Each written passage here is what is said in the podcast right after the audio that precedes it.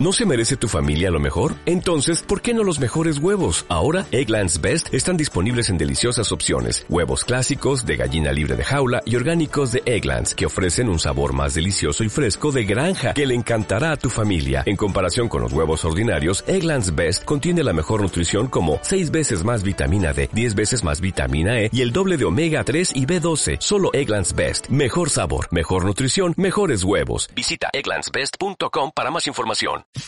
La pregunta sin fin. De 13 a 14. En FM Millennium. Información, opinión y buena música.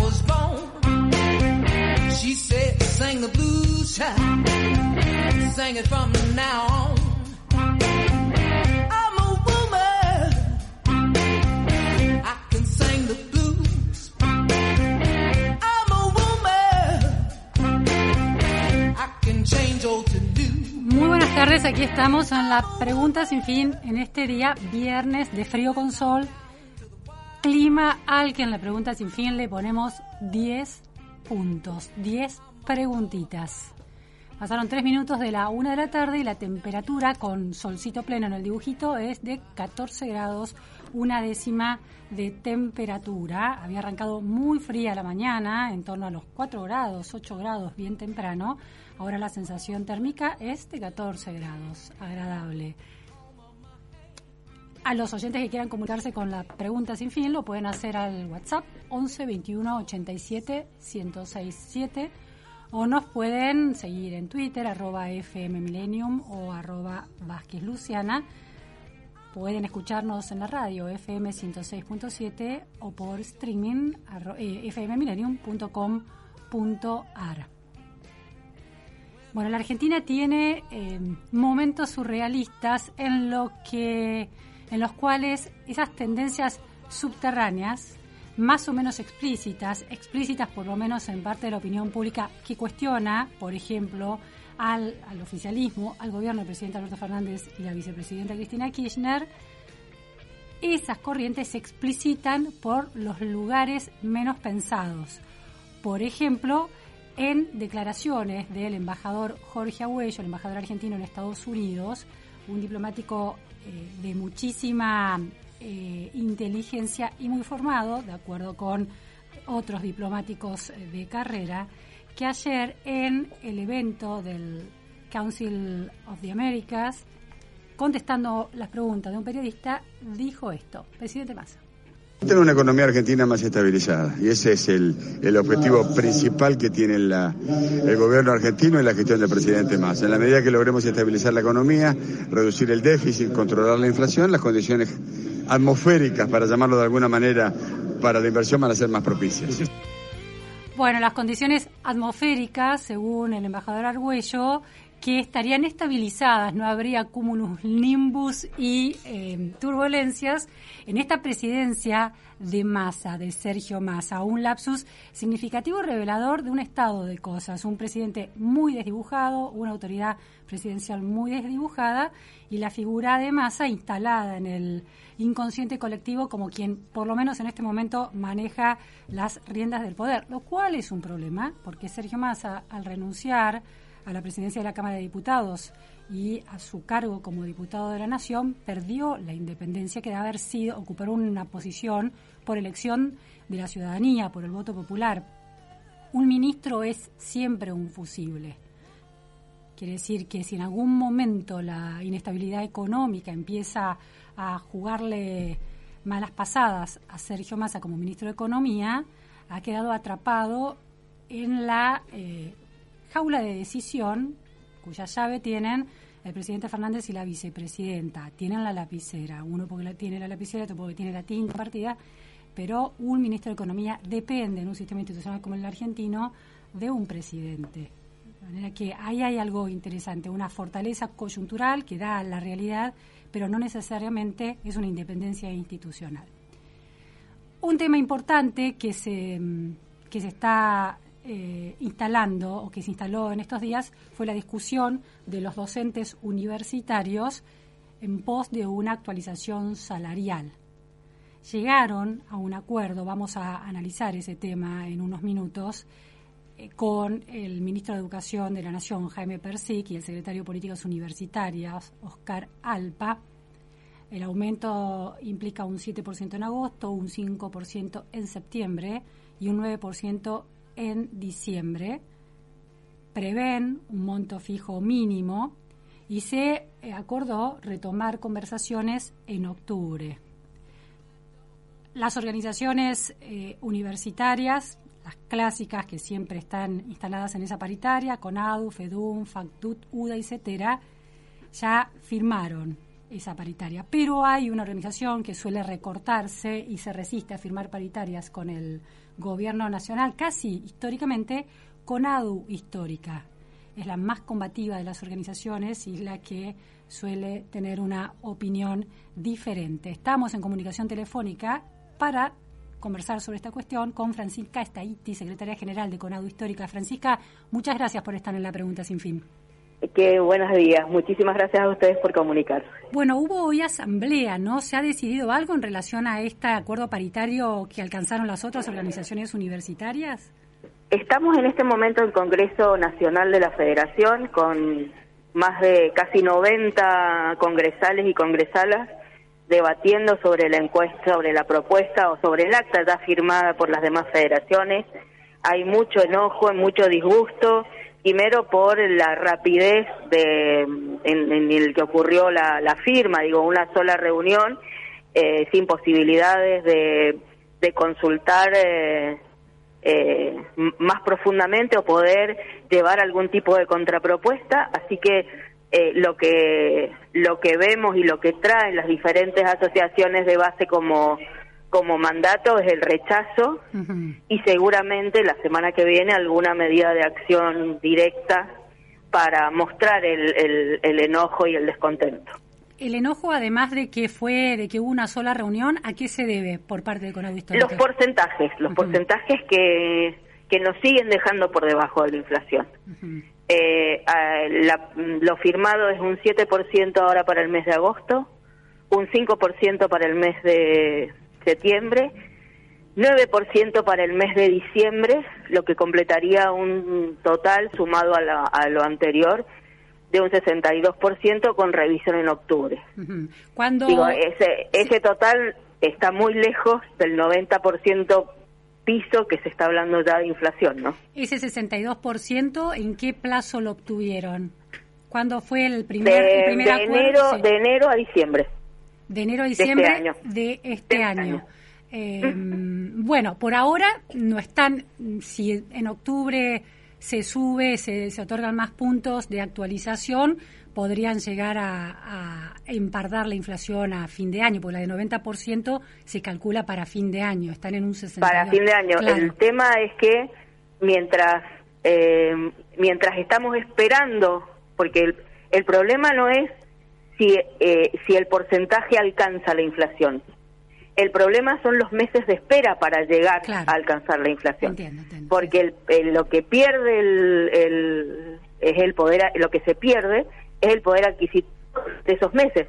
Después los es cierto, digo, recuperar. siempre es retroactivo, es, una... pero quedamos, digo, con este 7 y con este 5 quedamos por debajo igual de la inflación, no recuperamos, no quedamos, no empatamos con la inflación. Este 7 y este 5 de, agosto y septiembre nos deja incluso casi un 7% por debajo de la inflación, porque cuando cobremos septiembre, en, cuando cobremos eh, lo de septiembre, que lo cobramos en octubre, que nuestro bolsillo está en octubre, ya vamos a tener eh, la inflación de septiembre también sumada al ¿Me entendés? Entonces, sí, sí, sí, las inflaciones acumuladas, los salarios se corrigen hacia atrás.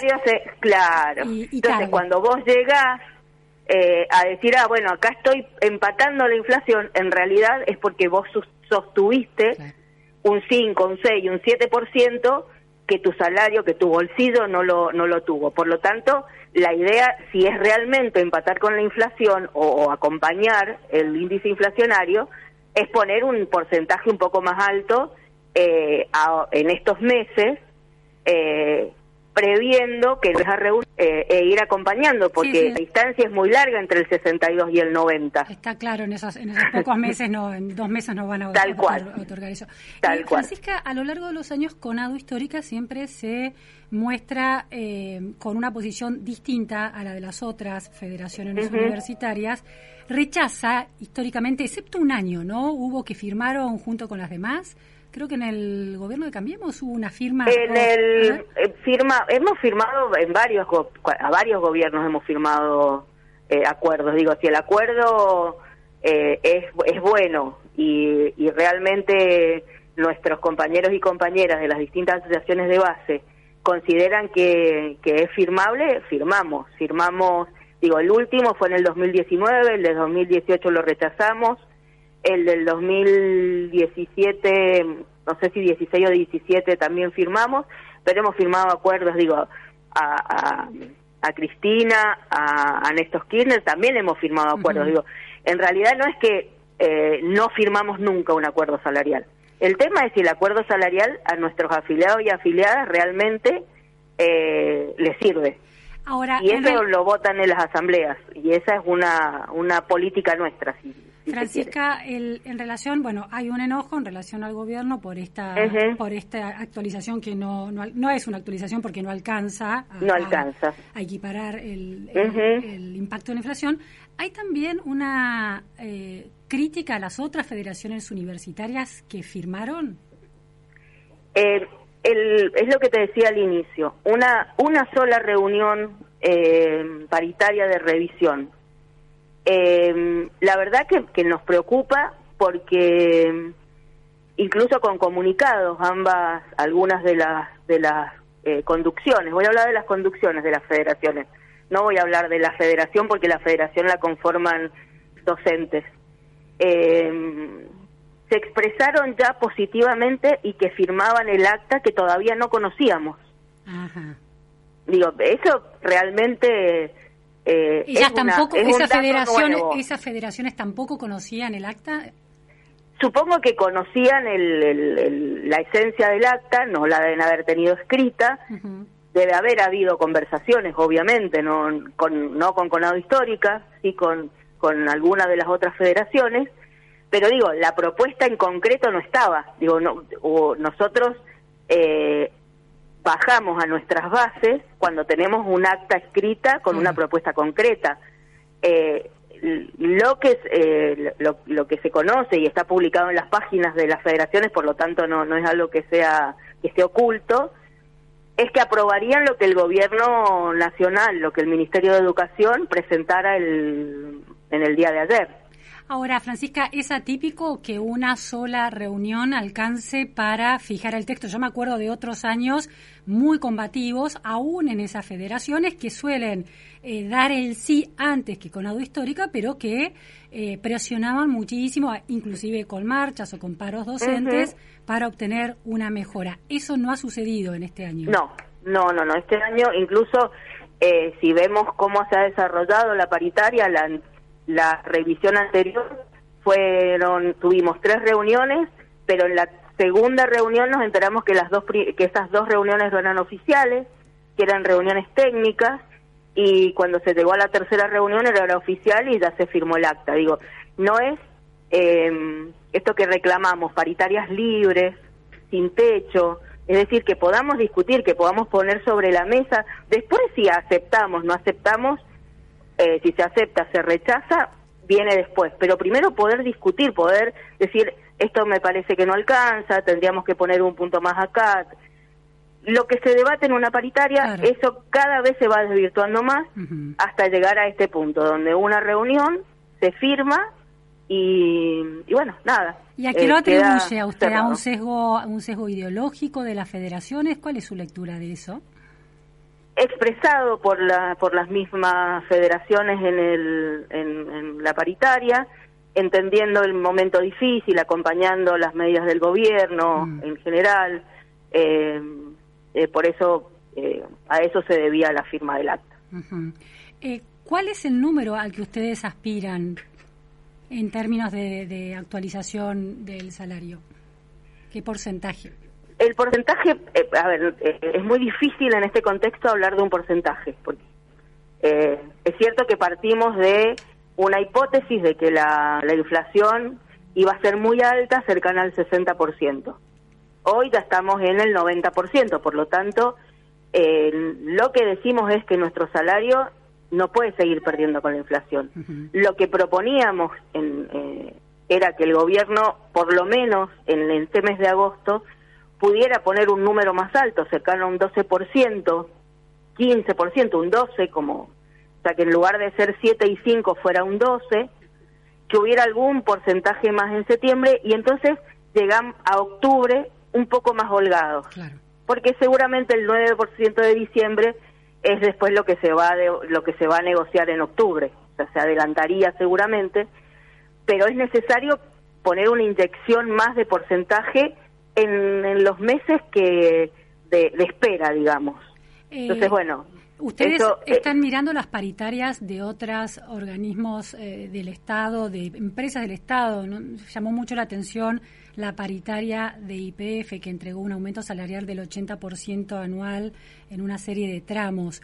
¿Tienen alguna referencia cuando pretenden negociar o dialogar con el gobierno, con el Ministerio de Educación Nacional, una referencia de tal gremio eh, o tal sector que depende del presupuesto del Estado obtuvo X cantidad, habíamos visto la, el aumento de los diputados hace un mes y pico, dos meses, la, la Cámara del Congreso, a ver, la FIP también. también está en, creo que cerró en un 85%. Por eso, eh, sí. los llevamos como referencia, pero eh, no, no tenemos la misma respuesta. ¿Qué, dice, ¿qué, eh, ¿Qué argumenta? Porque es interesante, ¿no? Un sector tan clave para la matriz productiva de la Argentina, que es la formación de recursos humanos universitarios, profesionales de calidad, para, no sé, pienso en sectores como los que se plantean ahora, la matriz productiva de, basada en los hidrocarburos o en el litio, que demanda profesionales muy sofisticados. Eh, ¿Qué argumentos da el Ministerio de Educación para eh, decidir, para justificar en las charlas informales, aunque no exista esta mesa paritaria, para justificar un aumento por debajo de la inflación. No, no hay, no hay, no hay justificación. No, no, no. Es bueno, no, eso no.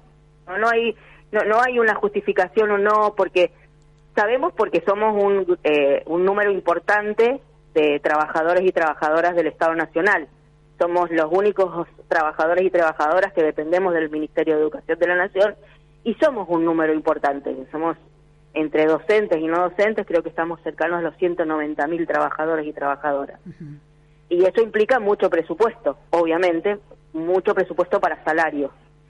Eh, y después hay voluntades, ¿no? Por ahí discursos de lo importante que es la educación, lo importante que es la universidad, en esto que vos decís, eh, de, de, todo lo relacionado a los hidrocarburos, pero en todos los órdenes de nuestra sociedad somos formadores de formadores eh, formadores de médicos, médicas, digo, formadores de, para el desarrollo de, nuestro país. Pero esos discursos después no se condicen a la hora de negociar salarios, condiciones de trabajo. Bueno, pero creo que es una característica o una política que se viene repitiendo en algunos momentos se más, en otros menos, pero las universidades somos estamos siendo muy castigadas, los y las docentes. Además del tema salarial, ¿en qué otro sentido se sienten castigadas las, los docentes? Por ejemplo, la aplicación del convenio colectivo de trabajo y eso ya tiene que ver casi directamente con las universidades. Digo, no, ya no tanto con el gobierno nacional, sino con las universidades y las políticas que sean las de universidades en la aplicación del convenio colectivo de trabajo, la regularización de la planta docente, pero termina todo en un tema que es el presupuestario. Claro. Y entonces volvemos a enganchar el, eh, las políticas del gobierno nacional. Francisca, eh, la, llevo. ¿Usted en qué, cuál es su profesión y su en qué universidad se, se desempeña como docente? Yo soy docente de la Universidad Nacional de Cuyo y soy docente preuniversitaria, o sea, de los colegios de la universidad. ¿Y de qué materia? Soy eh, profesora de nivel inicial y primario. Me, me parece importante eh, plantearle, preguntarle sobre, después de las cuarentenas extremas durante los, los años más duros de la pandemia, 2020 sobre todo y 2021, ¿cuál es su, su análisis de cómo están llegando, en, su caso, adolescentes, ¿no? Porque un colegio preuniversitario es un colegio secundario. Los adolescentes, adolescentes que en general en los colegios preuniversitarios, por, por la, exigencia mayor, suelen ser chicos mejor preparados o con familias que pueden acompañarlos. Pese a eso, ¿cómo, lo, cómo los ve a los adolescentes? Em, posterior a la pandemia, yo puedo hablar por mi universidad, pero, pero hay, eh, creo que se repite se da en todas las universidades, charlando ayer con algunos compañeros también. Eh, notamos mucha angustia en, en, los y las adolescentes. Una situación que creo que, que, que, tiene que ver con la adolescencia. Digo, quienes pasamos por la adolescencia, nuestros sentimientos y nuestra nuestro interior sufre eh, distintas por distintas situaciones, ¿sí? Pasamos de, del amor al odio, de los sentimientos mezclados, pero lo que sí notamos y se ha reflejado, lamentablemente, por ejemplo, en nuestra universidad, en dos escuelas con eh, adolescentes con intento de suicidio dentro de la mm. misma escuela, por ejemplo. Eh, fue muy difícil esa vuelta, ese encontrarse nuevamente, eh, volver a los edificios, pero a la vez, digo, una vez superado esto pasó el año pasado, digo, pero una vez superada la, la, la vuelta, el encontrarse, eh, por lo menos en la Universidad Nacional de Cuyo, los vemos muy comprometidos con la situación que estamos atravesando, a través de los centros de estudiantes, eh, la Federación de Estudiantes Secundarios. La verdad que eh, eh hay como este esto que, que te decía, ¿no? Este doble estas, estos estas mm, manifestaciones eh, desde distintos puntos, desde distintas... Hay angustia, eh, pero necesidad también de reincorporarse a la vida social. De, de, de, encontrarse con el otro, con la otra, con preocuparse, con solidarizarse. Eh, este, este, estos intentos de suicidio movilizaron mucho estos intentos de, de, autolesión, eh, movilizaron mucho a, a, los y las adolescentes y, y eso creo que ayudó a, a, construir una red que venía, que se rompió con la pandemia.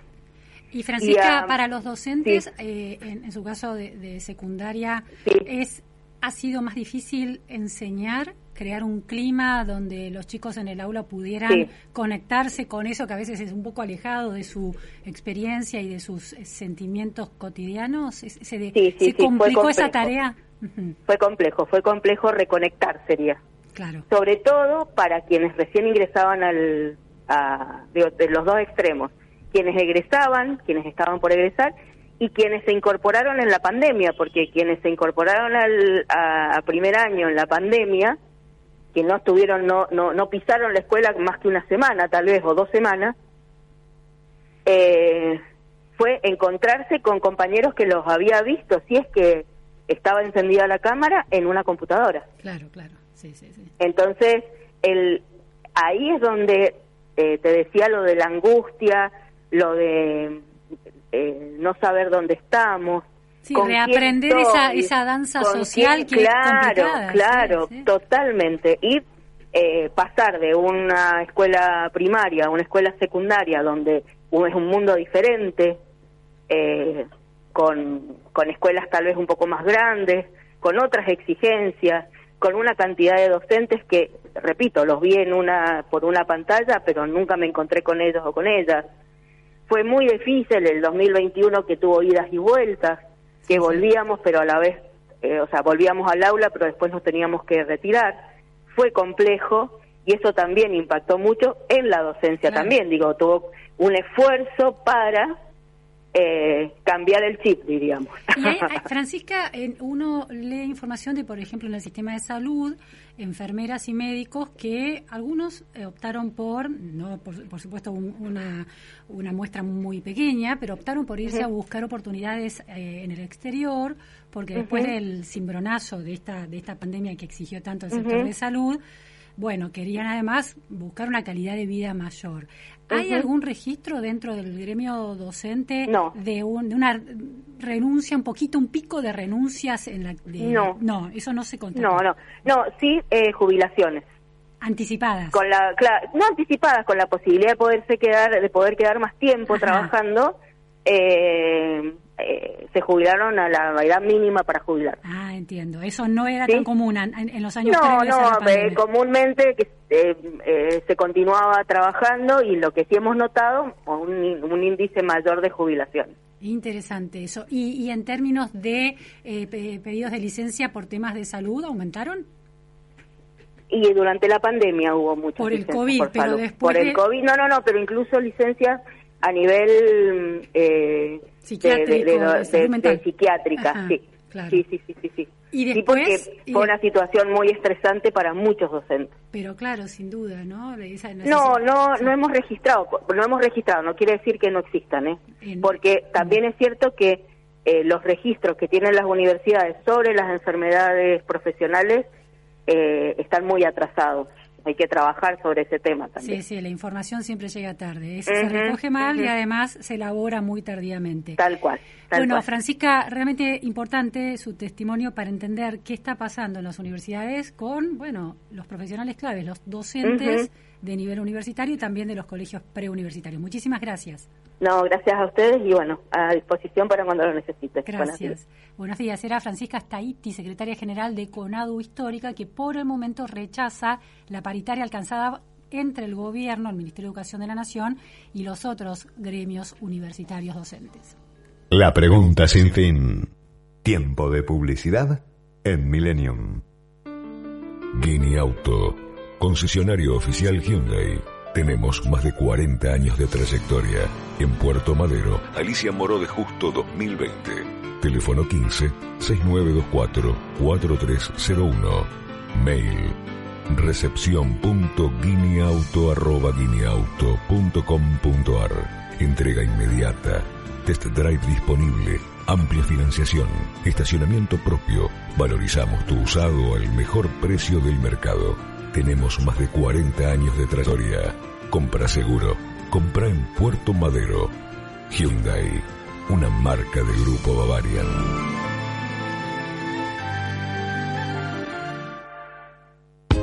Decile sí al invierno con Chevalier. Aprovecha y hacete una escapada por Argentina, comprando en cuotas sin interés. Además, si lo haces desde la app, tenés un 10% de descuento. ¿Quién dijo que el invierno es solo para guardarse? Compra tus pasajes ingresando a www.nuevachevalier.com. Viví el invierno con Chevalier.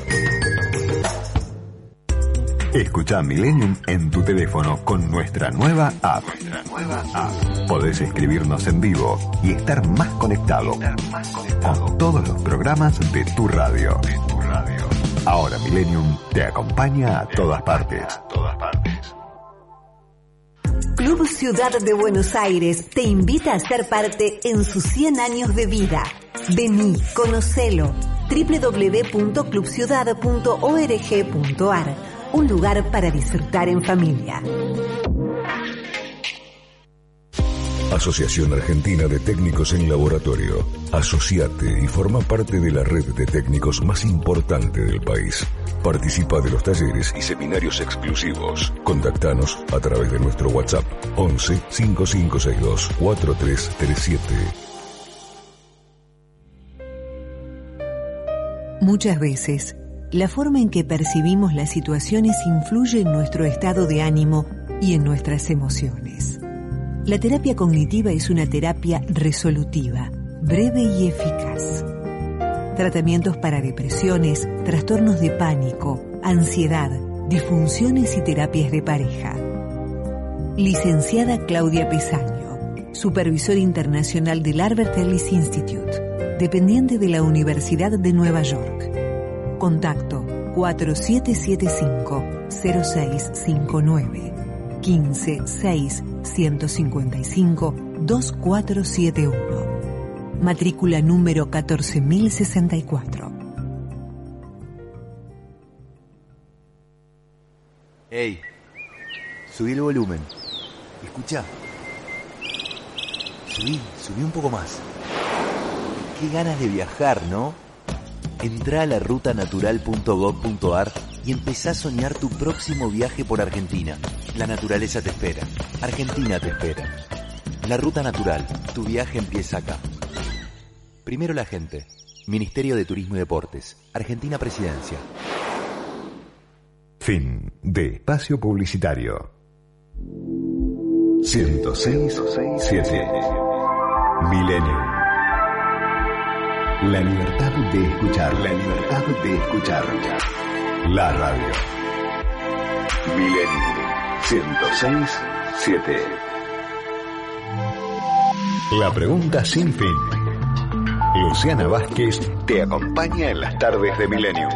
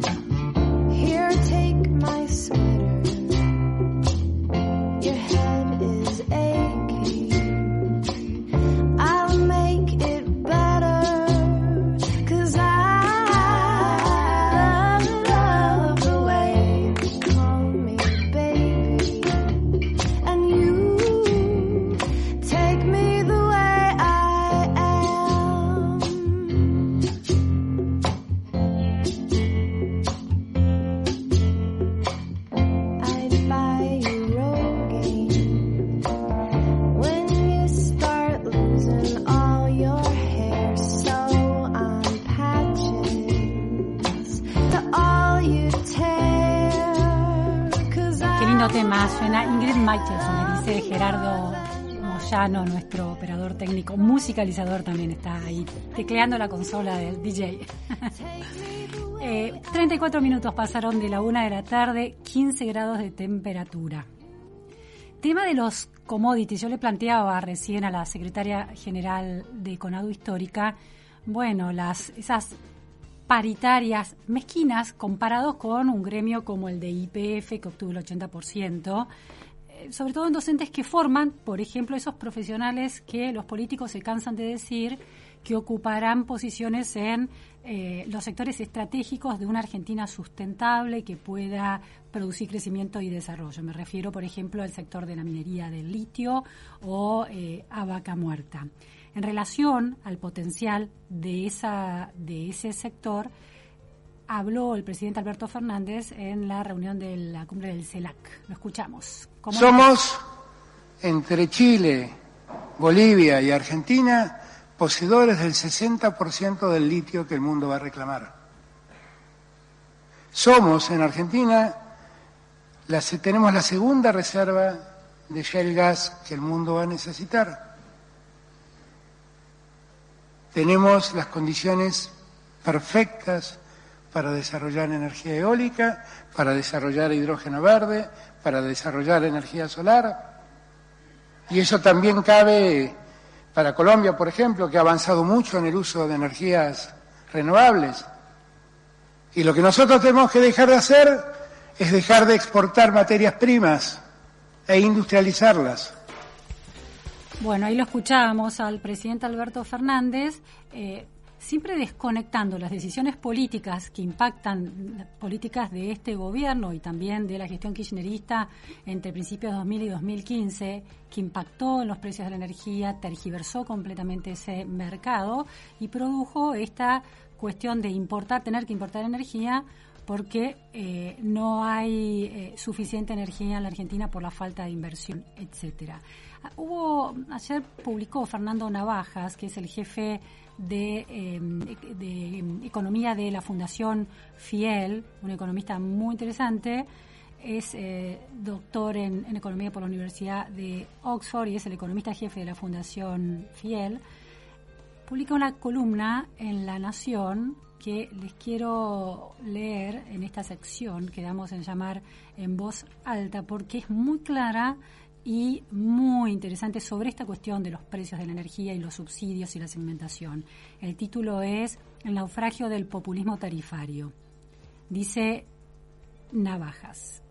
Hace pocos años, a propósito de la experiencia argentina en materia de ciclos tarifarios reales y del gran ciclo de deterioro de tarifas entre 2003 y 2015, escribimos un trabajo de investigación con, bueno, cita dos economistas. El estudio estaba inspirado en la observación o paradoja de ciclos tarifarios que, por un lado, iban necesariamente a ser insostenibles y tenían que revertirse tarde o temprano, y por el otro lado, generaban subsidios generalizados a todos los hogares que conllevaban transferencias medio obscenas a los hogares no vulnerables de la Argentina.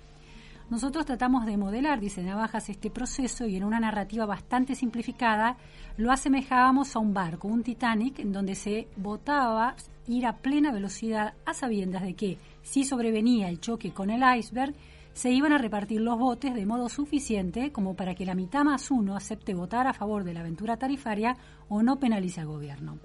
La distribución de los botes y salvavidas eran cruciales al momento del naufragio, haciendo recaer la carga del ajuste en empresas, por un lado, y hogares pudientes por el otro, por la vía de una mayor discriminación de tarifas.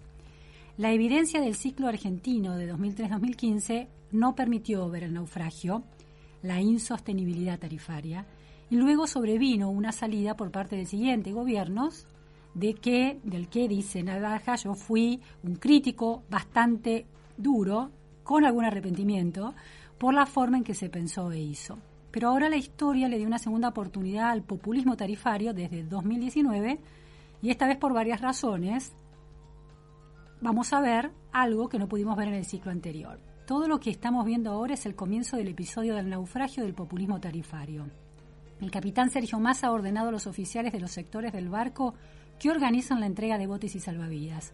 La evacuación no responde a un plan coordinado o único para todo el barco, sino que cada sector adopta reglas diferentes sin coordinar mucho entre sus criterios para evacuar a los mismos pasajeros. Hay algún criterio general de todos modos. El plan de evacuación del barco se ha hecho dividiendo a los que se van a intentar, va a intentar quedar a flote en el barco, el grupo 2, los que van a tener algún bote o salvavido a mano, el grupo 3, y los que van a tener que tirarse al agua con lo que tengan a mano, el grupo 1. A los del grupo 3 se les va a limitar los pertrechos que se les va a dar y los demás depende de ellos. Finalmente, y esto no es menor, la lista de pasajeros no coincide con los que declararon que están listos para evacuar. Están además los que no entendieron las señales o se quedaron dormidos en el camarote de primera o peor aún, abajo en la tercera clase. ¿Cómo va a salir esta operación? Incluyendo en particular el resultado fiscal en números finos todavía es una incógnita, pero representa un avance respecto a la alternativa de hacer chocar mal el barco y provocar un desastre. Ahora dejemos la narrativa y vayamos al análisis más técnico de este nuevo y novedoso episodio en la extensa historia tarifaria desde mediados del siglo pasado, que hace poco recopilamos y cita un libro con Cont, Francisco Pisi y otros colegas, Alberto Porto, plantea navajas. Una primera cuestión se basa en la segmentación en sí misma frente a otras alternativas más deseables. Aún dentro de la lógica de una segmentación hay varios caminos posibles y la pregunta es si tiene sentido haber realizado segmentaciones sectoriales tan diferentes y poco coordinadas entre sí, en particular vinculadas a la energía. Hoy en el mundo existe un debate sobre cómo determinar los precios relativos de la electricidad, el gas natural y los combustibles líquidos para transporte en el contexto de la transición energética. Lo aconsejable hubiera sido, aún dentro de la misma lógica de segmentación que ha venido proponiendo el Gobierno desde hace ya dos años, pivotear sobre la segmentación de los hogares en electricidad y una vez identificado el tipo de hogar, proceder a incluir al gas natural sobre reglas de precios relativos más transparentes que la galleta tarifaria que queda de un lado y del otro. En el jeroglífico tarifario argentino existen bloques de consumo con precios distintos que ahora además, notablemente en gas natural, van a tener valores con y sin subsidios dentro de cada bloque, que encima se determina sobre un promedio anual y requiere ajustes estacionales para su implementación. El costo de este menjunje tarifario es muy alto porque da lugar a un festival indescifrable de señales de precios, que no es menor, dado otro de los problemas más de moda en tarifación tarificación moderna, que es la limitación de los consumidores para entender y procesar las señales. El problema de analfabetismo tarifario, que mucha gente, aún economista, sufre, quedó evidenciado en la conferencia de prensa cuando la titular de la Secretaría de Energía tuvo que hablar de las categorías tarifarias y eso que todavía no terminaron de cerrar y explicar la maraña de precios que nos espera. Muy crítico Navajas de la segmentación, el enredo que se produce y la, el, el quiebre de esas señales importantísimas en la economía y en la vida para saber cuánto cuestan las cosas. Si tengo que cuidar la luz porque es muy cara o si la luz es barata. Eso es lo que sucede en la Argentina. Vamos a otro tema que también, vamos a ver, se conecta con esta cuestión de la explotación de los recursos naturales, que tiene que ver con los conflictos en el sur y la novedad del pedido de renuncia, es decir, de el despido, fue echada directamente la responsable del Instituto Nacional de Asuntos Indígenas, Magdalena Odarda. Estamos ahora, y eh, vamos a, a plantear una entrevista con un experto, conocedor de este tema, ¿Lo tenemos en línea ya? Todavía no. Bueno, este que tiene que ver, toca varias cuestiones. Por un lado, sí, la explotación de los recursos naturales, en ese caso vaca muerta, también el hidrógeno verde, porque las comunidades mapuches y todo ese mundo que se identifica con el mundo mapuche, pero es cuestionado por esa identidad, en esta idea de la, de la autopercepción mapuche, reclama también derechos sobre las tierras donde se va a explotar esta, estos recursos tan claves. Ahora sí, estamos en comunicación con Mariano Sarmiento. Muchísimas gracias, Mariano, por estar en la pregunta sin fin. Luciano, buenas tardes. Mariano es, es, ex director general de Parques Nacionales. Bueno, muchos temas para tocar en relación a los conflictos entre me, ¿Te escuchan? ¿Estás? A ver, Mariano. ¿Estás ahí? ¿Me, me, escuchas bien? ¿Vos me escuchás A ver, habla un poquito, porque me parece que un... Sí. Ah, perfecto. Yo te escucho, te escucho perfecto. Eh, hay muchos temas que cruzan la cuestión del conflicto mapuche en el sur de la Argentina. El más coyuntural tiene que ver con la, el pedido de renuncia a Magdalena Odarda, eh, con algunos más eh, aditamentos realmente también surrealistas en esta idea de que eh, su salud, la carta dice de renuncia pedida, ¿no? Fue echada Odarda. Mi renuncia está motivada en mi salud que se ha visto deteriorada estos últimos años, sobre todo por no haber tomado ni un solo día de vacaciones en varios años ni haber realizado un solo viaje al exterior. Parece un pase de facturas a otros funcionarios, como Lubana Volnovich, que sí viajaron al exterior. Pero bueno, eso es lo anecdótico. ¿Cuál, ¿Cuál era el rol de Odarda? ¿Cómo, se, ¿Cómo llevó adelante sus funciones Odarda en esta oficina tan clave, en este organismo tan clave que es el Instituto Nacional de Asuntos Indígenas? Oh, mira, lo primero que te voy a decir respecto a Odarda es que nosotros, eh, frente, nosotros me refiero a toda la gente que ha trabajado en temas vinculados a la problemática o a la conflictiva indígena o al ordenamiento territorial, lo que vemos de la gestión Odarda es que han habido atropellos eh, por parte de los actos de, del INAI, porque ellos han llevado adelante una gestión central prescindiendo de lo que es la concurrencia de las provincias, tal como lo manda no solo la Constitución, sino un fallo de corte del 2018 de la provincia de Neuquén con el INAI, donde establece que estas cuestiones no deben resolverse únicamente en la ciudad de Buenos Aires, sino que deben gestionarse, llevarse adelante, ejecutarse eh, mancomunada y solidariamente con las provincias. Esto es lo que no ha hecho Darda y el resultado de eso es la tensión que generó entre el gobierno central con los gobiernos locales, me refiero a gobernación de Neuquén, gobernación de Río Negro y los municipios. Esto es exclusividad de la gestión de Odarda. Yo no tengo señalamientos personales, sino técnicos, porque evidentemente la tensión que se ha vivido en el sur de los últimos dos, tres, cuatro años, eh, me refiero a las, a las cuestiones que se podrían haber resuelto de modo conjunto, lo único que han hecho es judicializar algunos planteos, por ejemplo, el municipio de Bariloche con las tierras del ejército a través de resoluciones del INAI, o el caso de la causa Friedrich, donde hubo un fallo de la sala cuarta del contencioso administrativo diciendo el INAI está actuando de modo unilateral intencionalmente pasando por encima de las jurisdicciones locales. Entonces, básicamente, en, en síntesis, lo que hizo Darda fue centralizar el manejo de la cuestión indígena prescindiendo de las jurisdicciones locales. Y esto está claro, que la única manera de avanzar y de resolver las cuestiones es de modo conjunto. Ahora, primera pregunta sobre eso, Mariano. Esta eh, decisión de actuar unilateralmente, centralizando ese proceso de negociación con las comunidades indígenas, además de ese, de ese funcionamiento que cuestionás, en el resultado terminó beneficiando de una manera muy sesgada y poco lógica al reclamo de las comunidades indígenas? Bueno, yo por lo que puedo, de las resoluciones que fui recogiendo, que no todas fueron publicadas en el boletín, pero las que pudimos ir buscando y encontrando, lo que hemos visto es que algunos procedimientos son irregulares en lo siguiente. En primer lugar, muchos relevamientos se hicieron utilizando el sistema de georreferenciación que utiliza el Ministerio de Defensa para lo que es las catástrofes climáticas, con lo cual son relevamientos que se hacen desde computadoras, que no se hacen con agrimensores en el terreno. Por lo tanto, esa es la primera cuestión. ¿Realmente se han hecho mensuras conforme tienen que hacerse en lo que lo que dicen los, las resoluciones y los programas del INAE, nosotros entendemos que esto se pudo haber hecho mejor. La segunda Y eso implica, pero entonces eso implica que se beneficia con esa imprecisión del instrumento de, de, medición del terreno, se beneficia a la comunidad indígena sin atender los derechos justos de los habitantes que no son comunidad indígena. Bueno, justamente lo que se ve es que por algún tipo de marca o de sello ideológico lo que se hace es claramente favorecer algunos reclamos que podrían hacerse bien delimitados y demarcados, quizás respondiendo o atendiendo a una cuestión más ideológica. Pero acá, acá voy al punto central.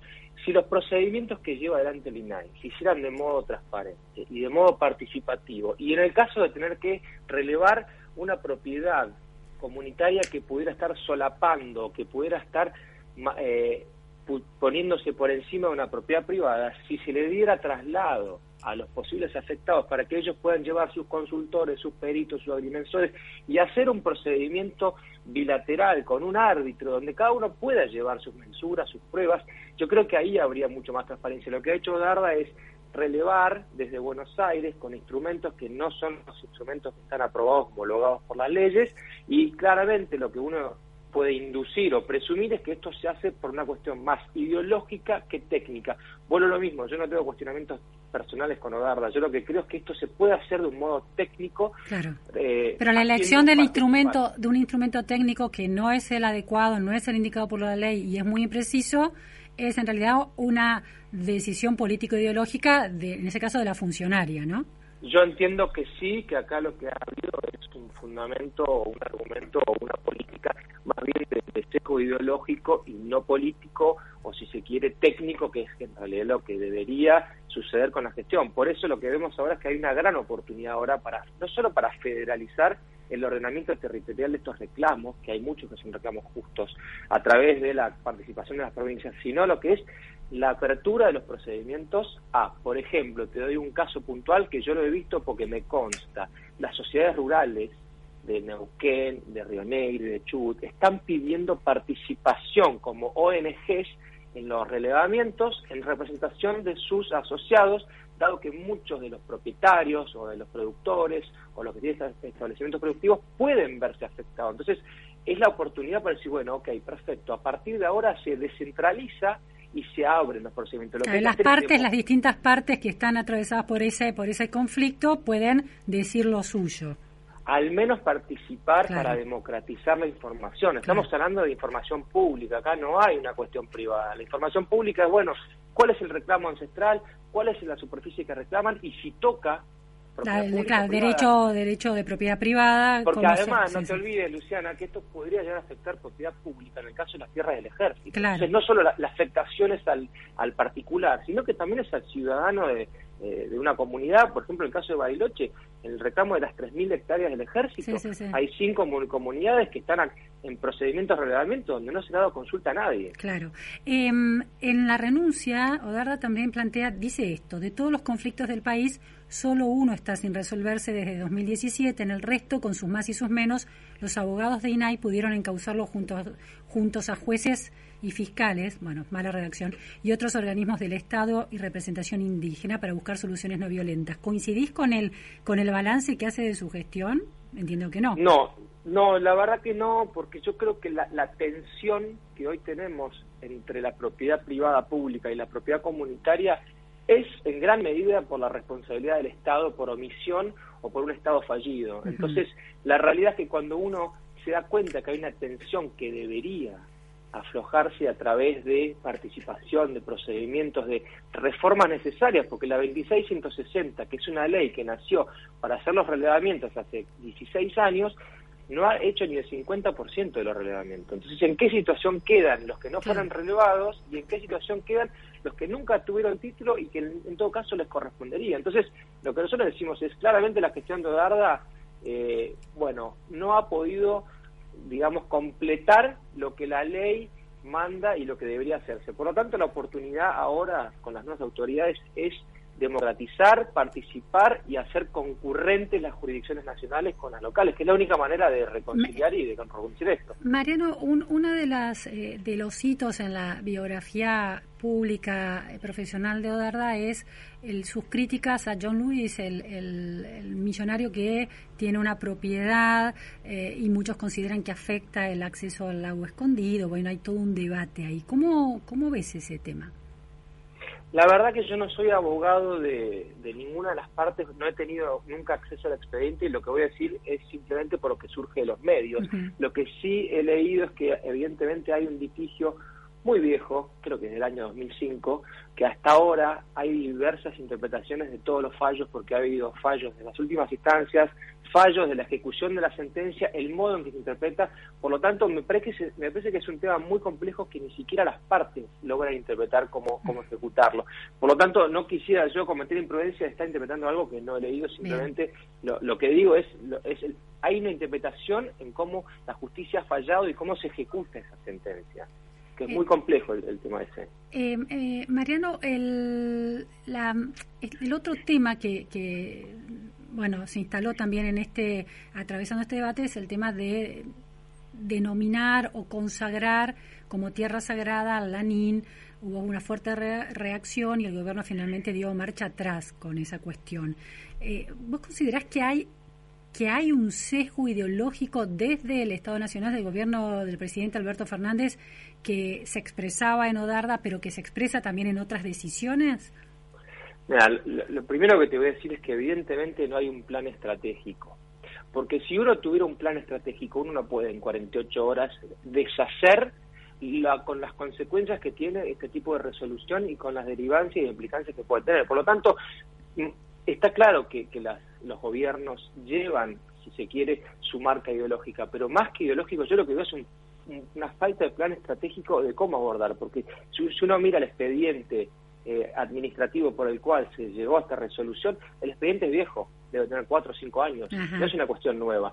El tema es la oportunidad, la concurrencia, la finalidad de esto, el plan de manejo del Parque Lanín establece muchos de los derechos que hoy tienen las comunidades en el comanejo. La pregunta es, esto, si se hizo tomando en cuenta todas las consideraciones, las cuestiones que atienden a la cuestión de Neuquén, las cuestiones de, de la binacionalidad, porque el Lanín es, un- es, un- es, un- es una montaña, Claro. es un volcán que es binacional, la cuestión del ejército, donde hay una escuela de montaña, que es de la, la compañía de San Martín de los Andes. Entonces, digamos, esto se hizo sin un plan estratégico.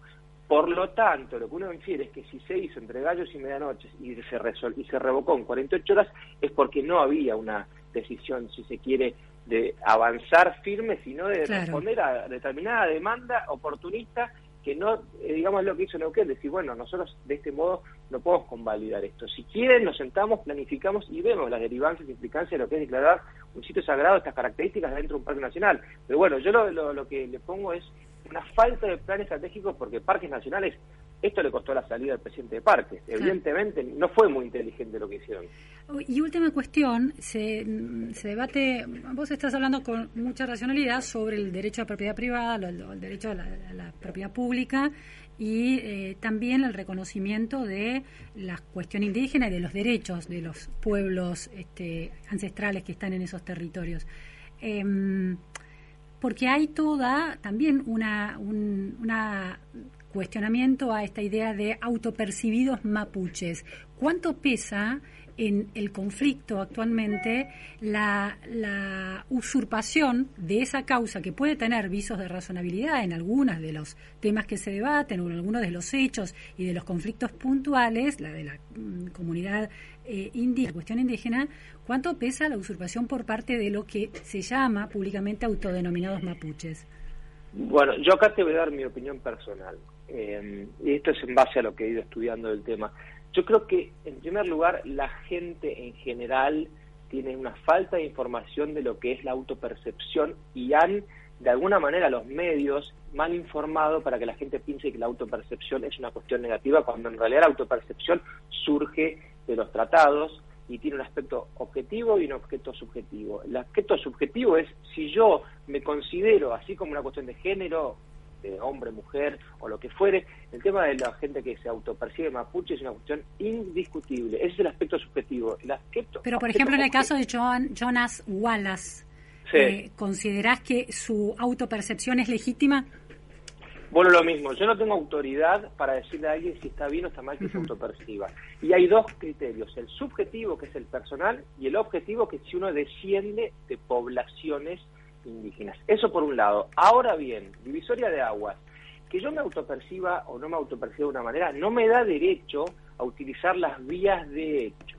Porque las vías de hecho son conductas que podrían estar encuadradas en el Código Penal. Entonces yo lo que digo es lo siguiente, yo no me meto con autopercepción porque es una cuestión subjetiva u objetiva que yo no tengo autoridad ni moral ni, autoridad institucional para estar designando o no designando a quien fuere. Yo lo único que digo que es, hay un Estado de Derecho que no habilita las vías de hecho. las vías de hecho son invadir una propiedad, tomar una propiedad, usurparla. es romper un candado, romper una tranquera y entrar por la fuerza. Eso es una vía de hecho. Por lo tanto, si la persona que se autopercibe es o no lo es, realmente yo no tengo autoridad para juzgarlo. Lo, único que le puedo pedir es, por favor, enderezar el reclamo a través de las vías de derecho. si tiene algo para reclamar, que use la justicia. o, claro.